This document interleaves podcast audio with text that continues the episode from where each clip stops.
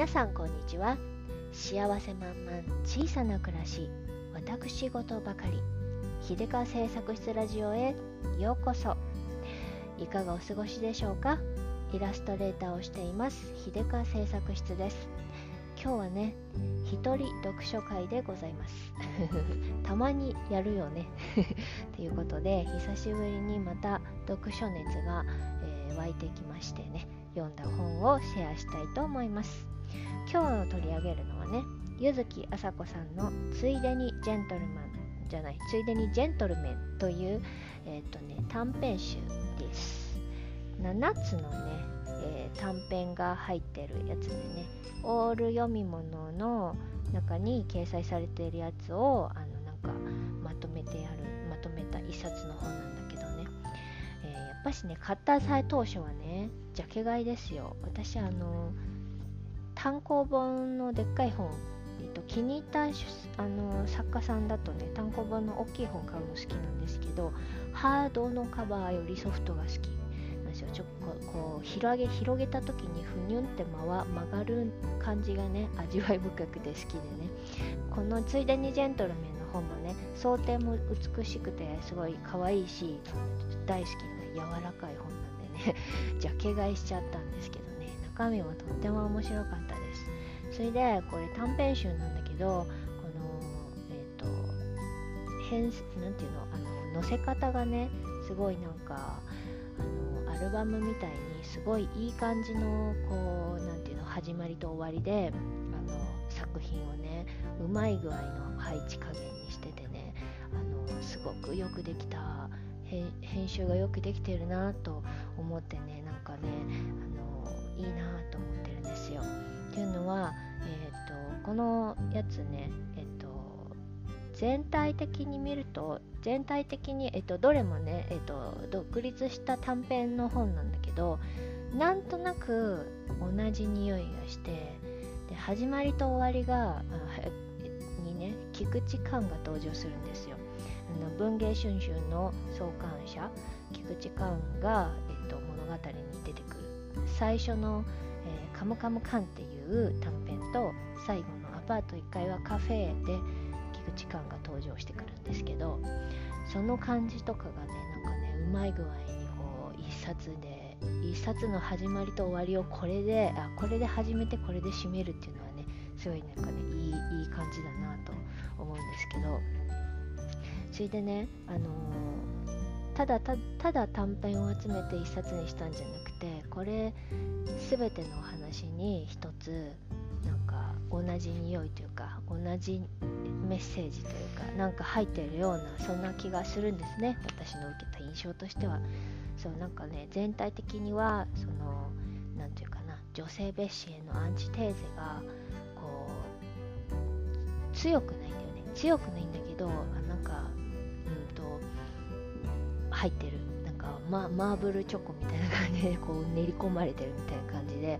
でなんかこうふんわりマイルドに男性優位の社会に社会をこう風風刺してるというかふんわりマイルドにおじさんたちをこうチクッと復讐する感じというかねそういうのがなんかすごく出ててすっごい心地いいんですよそれが。なんかものすごいなんかあの正義を振りかざしてねなんかなんていうかこう成敗するっていう感じじゃなくてあのマイルドにマイルドに柔らかくチクッといくみたいな感じのね、あのー、表現の仕方がねすごくいろいろあっていいなと思うんですよ。そしてなんかねあの最えっと全部の話の中でね、えー、全部現代の話なんだけれども唯一最後の、えー、アパート1階はカフェは、えー、1930年代のお話なんですよね。1930年代女性がね、えーと、やっとちょっと外で働ける感じになってでも相当にあの女性蔑視の社会だった中でねあの女性のあのその当時の女性たちがね生き生きと頑張ってあのま、キャリアウーマン、の創始創始者っていうか草分け的存在というかねその初代キャリアウーマンたちみたいな感じのね人たちがあの、まあ、頑張ってさ自分たちの生き心地よい居場所女子が心地よくいられる居場所を作っていくっていう話なんだけれどなんかねそこで締めるっていうのがねすごくかっこよくてなんかあのそこに1930年から現代現代2022年、えー、まだまだね今の社会での女性の生きづらさとかはあるけれどあの当時生き生きと頑張ってくれた女子たちがいてそのおかげで今の我々女子たちが心地よくいられているっていう感じがねすごいなんかね実感としてね感じるんだよね。なんかそういう風には一つも書いてないんだけど社会の流れがねあなんて今は生きやすくなったんだっていう風に感じさせてくれるしその当時の女性たちが復讐してくれてるっていう感じのねなんかあのあそういう言い方はなんか変かな、うん、なんかねこうそう文章の中でねだんだん、までの常識ではちょっといられないっていう感じのあの流れになっているっていうのをね、えー、が書かれていてねそれをねチクチク刺してきたりとかしてきていてねそこがねすごくなんかね気持ちいいんですよね。うん、であのそうは言ってもねその女性蔑視へのアンチテーゼだったって感じはするけどでまあねあの男性優位の社会に異を唱えているわけでもあるんだけどもだからといってねあのその昔から、えー、男性全部が敵っていうわけではなくて菊池寛のようなね粋ですごくなんか粋な男もいて すごくね分かってくれてる男もいてでやっぱしあの世の中良くしようとしてくれるあの人っていうのはね、男性女性関係なくあのいてでそういう人たちがあのなんかセンスのいい人たちがね、えっと、なんだかんだやって今こういう生きやすさがあるんだろうなっていう風にね感じたりもしたんですよ。うん、それでなんかねあの7つの短編どれもすごく面白かったんだけれどやっぱし一番刺さったのが最初の「カムカムカン」っていう菊池感がめっちゃ色濃く出てくるやつと、えー、アパート1階をカフェの最後のやつ。あとねエルゴとフリン寿司っていうねあのーえーとえ母乳が終わって卒乳できた育児ワンオペ中のママがね、あのすごい、えーと、不倫してそうな人たちが行く大人なあのイタリアン寿司みたいな創作寿司みたいなすごい大人のね空間にね突然入り込んできてあの冷ややかな視線を浴びる中ね、えーと、念願の、1年何ヶ月ぶりかに、えー、食べる生ものお寿司とお酒卒入祝いでねお酒をいただくっていうシーンでねこれがねすごく胸をすくんですよ。あの最初はねいかにもその、えー、主人公のね4 5 0代のねちょっとお金がある男性がね、まあ、ちょっとさあの引っ掛けようと思ってる若い女の子といい感じの流れに持っていくために、えー、そのいいお店に連れてきたのにそんなねあの育児で疲れ切ってヨレヨレのお母さんが子連れで入ってきてクパの空気を、えー、乱してすごいね舌打ちしながら冷たい冷ややかな目線でね彼女のことを見るんだけれどもだんだんねえっ、ー、と連れ連れてきた若い女の子がそのママを応援する感じで同調する姿勢を見せてきてそしたらあのその店内にいたねカウンターに座ってる他の女子たちもそのママに同調してえっとなんかねすごくそんなに久しぶりならあの心ゆくまで味わったらいいわみたいなみんながそうやって優しい目で見てであの男たちがね血っていう感じになるっていうねこのね流れがねすっごくねスカッとする感じでね、うん、なんか育児ほっぽらかして、えー、なんか自分ばっかりいい思いしてきたあの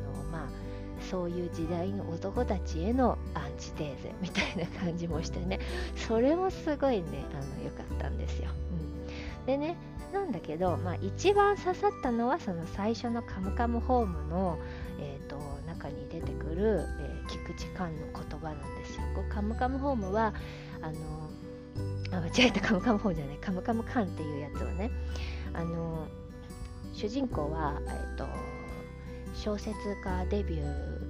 新人賞を取ってね小説家デビューってなってるんだけどなかなかあの最初のデビュー作の本を出させてもらえず編集者にいつもダメ出しされまくって、えーと、へこんじゃってるあの若い女性作家作家の卵なんですよね。で、えーとまあ、ふとしたとこ時にその文芸春秋のねところところでね打ち合わせしてる時に、まあ、聞く力の声が聞こえるようになってしまった。っていうそんなねちょっとファンタジーな感じのお話なんだけれどもね。その中に出てくる菊池感がねかっこいいんですよ。あのねそのかっこいいというかえっ、ー、とねなななんと言ったらいいのかね。なんかねふわっとふわっとしててふわっとなんかねいいこと言ったりあの肩の力が抜けた感じでねあのさらっとカツを入れてきてくれるっていう感じがねすごいしててねなんかねいい言葉を言うんです。あのね主人公はねあの非常に何て言うかねまあ一応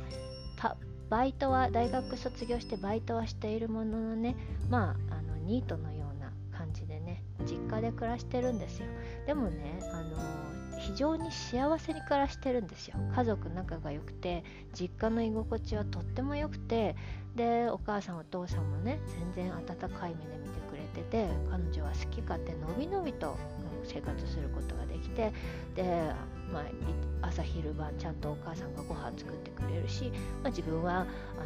平日ねあの週5でバイトに出るくらいでいい感じであとは創作活動に励むことができる。それでなんと彼氏もいたり全然あの友達とかもいてね。非常にののびのびとあの楽しく暮らしている。でもそれがあの編集者の目にはねあのこ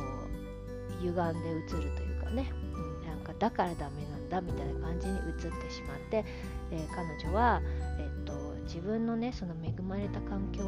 を引け目に感じてしまうんですね。それに負い目を感じてこんなんだからいい作品が書けないんだみたいな感じに思ってね苦労しなきゃいけないんじゃないかとかそんな風に思ってるような感じで萎縮してしまってたんですね。でそんな、えー、主人公に対してね菊池寛の言った言葉がね最高 なんですよ。ちょっと抜粋しますよ。若い頃の苦労は買ってでもしろとか言うじゃない？作家は幸せになっちゃおしまいとかさ。女の物書きはたくさん変わった恋愛しろとかさ。でもそんなの意味ないよ。貧乏して不幸になって恋愛したら名作書けるの？保証あるの？そういう精神論一番意味ないと思ってんの僕。義理人情とか根性論とか大っ嫌い。僕貧乏だったからよくわかるんだよ。苦労しても性格が歪むだけ。苦労人でいい人なのは苦労したから性格が磨かれたんじゃなくて元から性格が素晴らしい稀有なタイプなんだよ。でねそれに苦労もしろいい性格にもなれて辛い目に遭っている人に対して要求きつすぎ。ってね一周するわけですよ。最高と思って。ほんとその通りだよね。なんかさあの確かになんかなんか苦労が美徳っていうさ考え方とかあるしなんかあの芸術家はそうなんか命削ってなんかね なんかすごい波乱万丈の人生を送らなきゃいけないみたいなね。そういうそう送らないと作品いい作品が生まれないとかねそんな風なあの風潮確かにあるわなって 思ってね。この菊池寛が言ったであろうセリフのね苦労のあの苦労が美徳へのアンチテーゼみたいな感じがねすっごいねあのいいいいですよね。それでねでもさそのつそれに続くこの一言がね私はねすごくねあの刺さったんですよ。楽できるならそれを恥じずに環境に感謝してどんどん先に行った方がいいしその分人を助けたらいいよ。便利で新しいものもためらいなく取り入れる方がいいと思うよ。これですよ。これですよ。楽できるんだったら恥じることないんですよ。楽できる環境を持ってるんだからそれは持って生まれた宝物なんだからその環境に感謝してどんどん先に行った方がいい。全くその通り。よくさ親の七光とか言ってねあの芸能人の2世さんとか叩かれたりとかするじゃないですか。れも本当にどうかと思う。なんかねそこに生まれたのは罪ではなくてラッキーハッピーなことでそのいい環境を持って生まれた。だからその宝物をどうやって磨くかを周りはね温かい目で見てあげればいいじゃないかと思うし持って生まれたものなんて、えっと、みんな平等なわけがないから。持ってきたものを最大限有効活用するのはあの至極まっとうで当然なことだしむしろ、えー、それを使わないのは宝の持ち腐れでもったいないじゃないですか、うん、だからなんかねえっとで、えっと、ちょっと前の回でさパン屋さんの話をしたんですけどね。あの近所にパン屋さん小さな小さなパン屋さんがあってその彼女もね、ま、持って自分の持ってる、えー、工場権を最大限有効活用してやってるんですけどそれもねなんかあのパンを作る設備とかすごい本格的なものを揃えてやっていてそれ揃える力がある人は揃えたらいい。それを最大限利用すればいいっていうのはね本当にそうだなと思ってそれを有効活用して、えっと、すごい素晴らしい形にできるっていうことがね本当に素晴らしいことだと思うわけですよ。でそう思ってた矢先にこの本を読んでそうなんだよって 全くこの通りなんだよって思うんだよね。よくなんかねあの成功している人とかちょっとうまくいった人はさなんかあの経済環境に恵まれてるからあの人たちは。だからうまくいってんだよってね言うようなちょっと斜めに見た感じでね言うことってあるじゃないですか。で、私もちょっとそうは思ったりはするよ。それは羨ましいもんだって 羨ましいからそう思うけど、でも、そういうの持ってる資質やあの経済条件を最大限有効活用できたっていう事実はねその人の実力だしそれはねあの本当にどんどん持ってる人がどんどん先に進んでいってどんどんいい社会作っていったらいいじゃねえかって思うわけですよ。だからね菊池寛いいこと言うなとか ままあのあの柚木麻子さん的菊池寛いいこと言うなとか そう思うわけですね。うん。でねこういう一言でさ主人公のさあのがその何て言うの？あの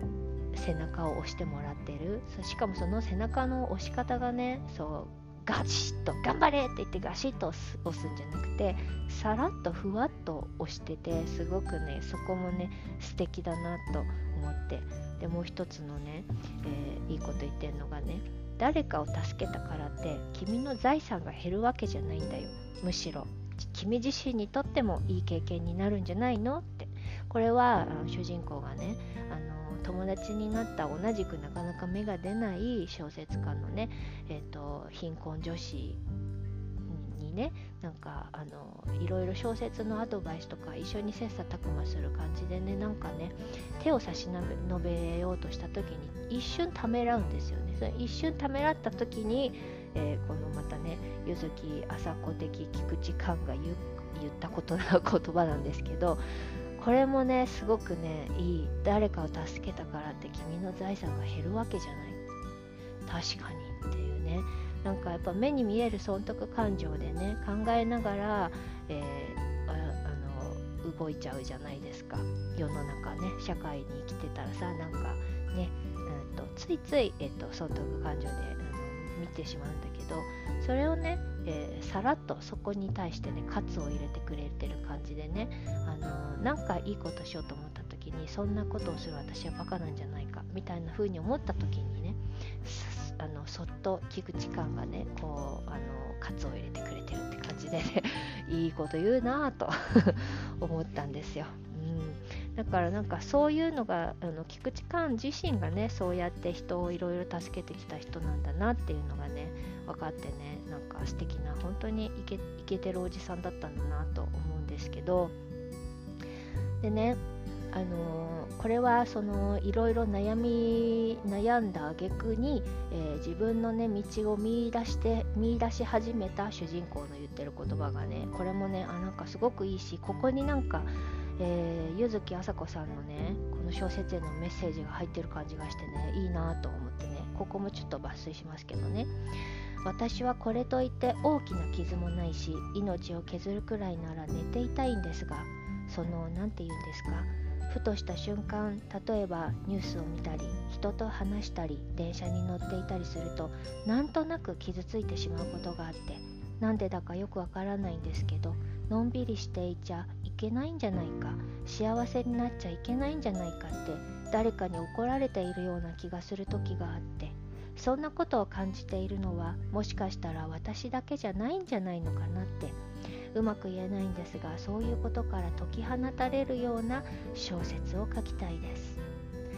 ねそんな小説読みたいっす私と思ってね。うん。ほいでこの中でね言ってる誰かに怒られているような気がする時があってってね。なんかあのこんなに、えー、のんびりしてちゃいけないんじゃないか幸せなんじゃいけないんじゃないかって。ね批判されているような気持ちになるっていう風にあったのがねそれね私の場合はねこれねまんままんま父親なんですよ。私ザ・ファザコンの女でございまして私は。私はねすごいねあの自分が怠けてたり楽してたりしてたら父親に怒られるんじゃないかってすぐ思ってしまうんですよね条件反射的に。それを直したいなと思ってるんですけどね。うん。なんかねそれを、まあ、主人公の場合はそれを社会に感じるんだけれど 私はそれを親親から感じたんですけどね まあなんかね、えーちょっと視点は違うかもしれないけどみんなあの大なり小なりこういうなんか気持ち罪悪感みたいなのってあると思うんですよ。まあ、特にねあの育児中のママさんとかはねよく罪悪感とかなんかね感じるって言うしさそれもこれと同じようなことなん思うからね。こんな小説どんどん量産してほしいと思います。はい。それでねあとねあの最後に最後の最後のね菊池寛の、えーと、いい言葉。これ本当に本当にこれだと思うのがね、えー、それこれもまた、えーと、読み上げますね。僕ね59歳で死ぬ日も自宅で踊っていたのよね。ダンスして寿司食べて狭心症で死んだの。でもねとってもダンスは下手だったのよ。何度やっても歌うことも踊ることも全部苦手だったのよ。よくみんなに笑われた。だけどどれもとっても好きだったんだ。好きなことをするのはとても楽しいよね。いいじゃない。君が楽しいと感じるなら何したって。どう思われたとしてもそれはその人の問題であって君の抱えるべき問題じゃないんじゃない？この言葉この言葉私ねいつかチビに言ってあげたいと 思ったし自分もねそうありたいと思いましたよ。そう。あのもうねいいじゃない。自分が楽しいと感じるなら何したっていいじゃないって本当に思うんだよね。そしてどう思われたとしてもここが肝心。どう思われたとしてもそれはその人の問題であって君の抱えるべき問題じゃないっていうね。そうなのよ。そのあのちょっと前にねチビが「ドラゴンボール」のなりきりセットのねオレンジ色の服を着てね背中に、えーと、悟空の五の字を背負ってね学校に行っては笑われて傷ついて帰ってきてしまったことがあってねあの時にこの言葉言ってあげたかったなと 思うんですけどね。まああのまだね7歳のチビにはねそんなこと言っても分かんないかもしんないけどやっぱりね笑われたり変な目で見られたりしてね嫌な気持ちになるけどでも笑ったりそうやってジャッジするのは相手の問題であって私が抱えるべき問題じゃないよね。私は私が楽しければそれがもう正解なんだよね。それがねすごいねすぐゆるゆあの揺らいでしまうんだけどね。やっぱりこれはねやっぱりえーと、どんな時代にも大事なことなんだなってすごく思ったのでね。いつか思春期になったらチビにこの言葉を言って差し上げようと思います。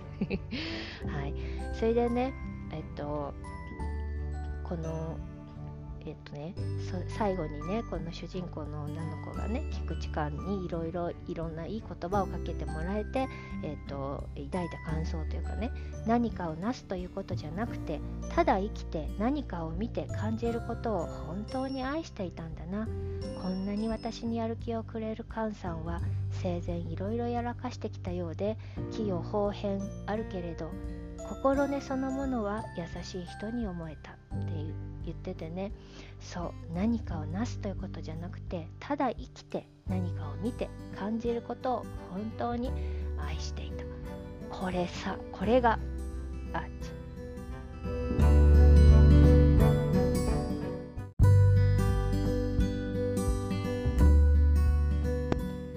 はいすいません。喋ってる途中でねチビが帰ってきちゃって 中断しちゃったんですけどね。あのもうね25分も喋っていたのでね今更ねあの最初から撮り直すのはあれなので このまま続けて、えー、ブチブチのをつなげてアップしようかなと思ってます。ごめんねさいね。でどこまで話したっけだそうそう何かをなすということじゃなくただ生きて何かを見て感じることを本当に愛する。これがねこれが生きる醍醐味じゃないかなと思うわけですよね。まあ私のような小物はさ別にもうなんか何かをなすことにね執着したところで何を成したいのかもわからないし それよりも日々ね楽しくあのいろんなねことを感じて、えっと、味わって生きていきたいなと思ってたからねこの菊池寛さんあの、まあ、柚木麻子さん越しに見る菊池寛さん本当にあの粋な感じでねいいなと思いましたよ。それでねあとね最後にこのえっ、ー、と「カムカムカン」の中にね、えー、出てくる主人公にねダメ出ししまくる、えー、そしてしまくって、えーと、非常に主人公にね冷ややかな、え視線を浴びせる担当編集者のね、え目線から見たあの主人公の様子っていうのがね最後の締めのところにね出てくるんですけどね。そこがね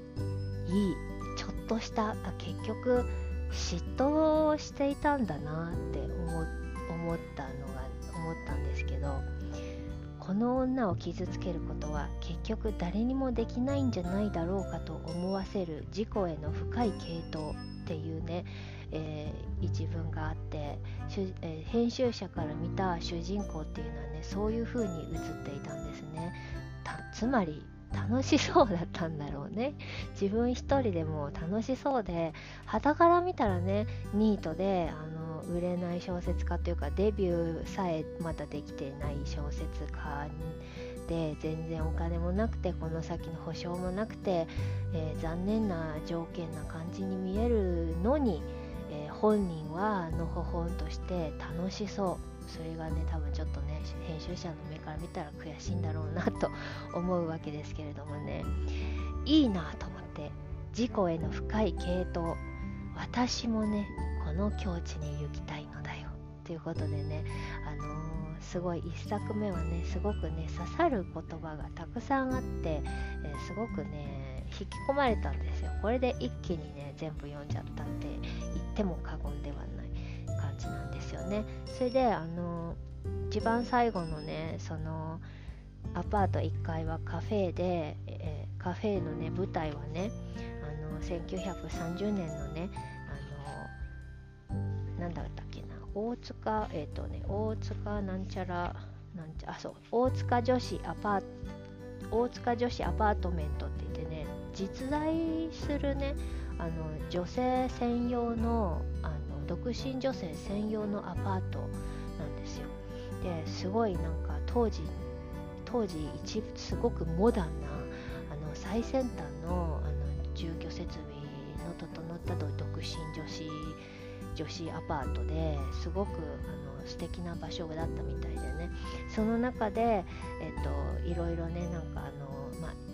エリート職業婦人的な人たちがね暮らしている感じでねその様子とかもすごく素敵であのまあさあの外に出たらやっぱり本当に今今から見たらセクハラ以外の何者でもないあの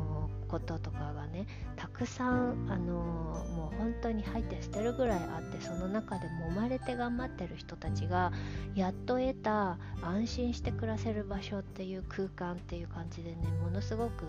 いいなと思ってね。でなんかそんな中でねえっとそのアパートの1階でカフェをやる女の人の話なんだけれども。あーなんかこうやってねえっ、と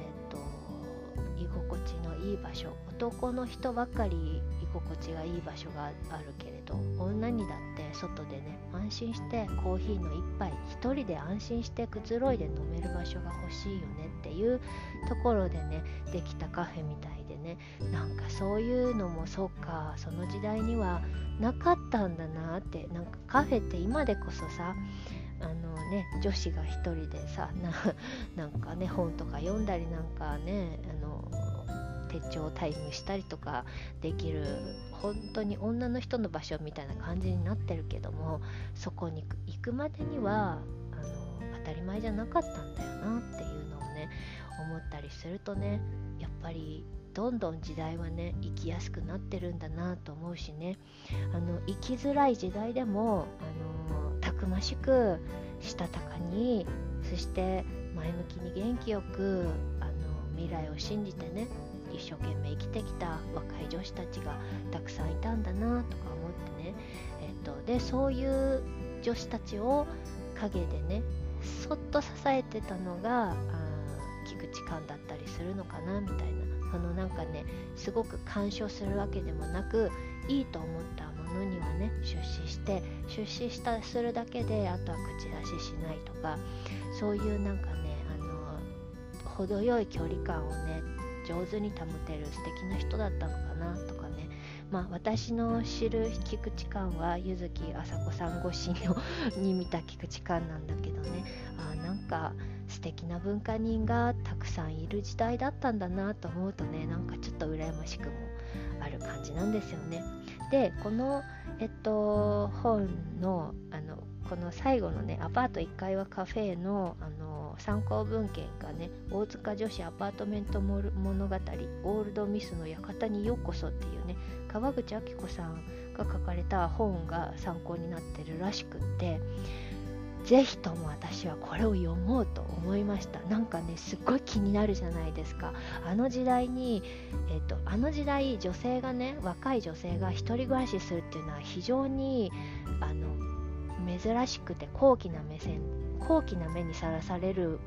出来事だったらしくてね。そんな中であの女性たちが安心して暮らせるアパートメントでしかも最先端の設備みたいな感じのねすごくいい空間みたいであなんかそんな中であの生活している女子たちのあの人生模様を覗きたいなって すごく思ったのでね次はこの本をちょっとゲットしようかなと思って今 Amazon で検索してポチりました。ということでね、えっと、今回もまたまた長くなってしまいました。一人で読書会でございますけれどもねやっぱねいい本気持ち、あのー、自分のねその今の気分にぴったりフィットする本に出会うとねすごい幸せな気持ちになってねそれね何がどう幸せだったのかをね言語化したいなって思う気持ちになってねあのー、やっぱりねラジオでね喋らせてもらいましたよ。で柚木あさこさん私あのバターっていう本でね初めて出会ってすごいなと思ったんですよ。で当時はそれをね何がどうすごいのかうまく言語化できなかったんだけれどね。やっぱ柚木あさこさんはいい読みやすいのに深いなと思うんですよ。読みやすくて難しくないんだけど何気に社会問題に対してのなんか何ちょっとしたメッセージをね、え練り込んでたりとかしてそれがなんかすごくねビンビンにこうリアルに感じ取れるしね。なんかねすごくいい作家さんだなと思ってもっと彼女の作品読んでみたいなと思いました。という感じで今日はめちゃめちゃ長いロングバージョンになってしまいましたけれども最後までお付き合いくださいましてありがとうございました。それじゃあまたね。あえっ、と皆さんにとって 今日という日が幸せ満々でありますようにいつもね締めこの一言言おうと思って 思うんだけど忘れちゃった。はいということではいじゃあまたね。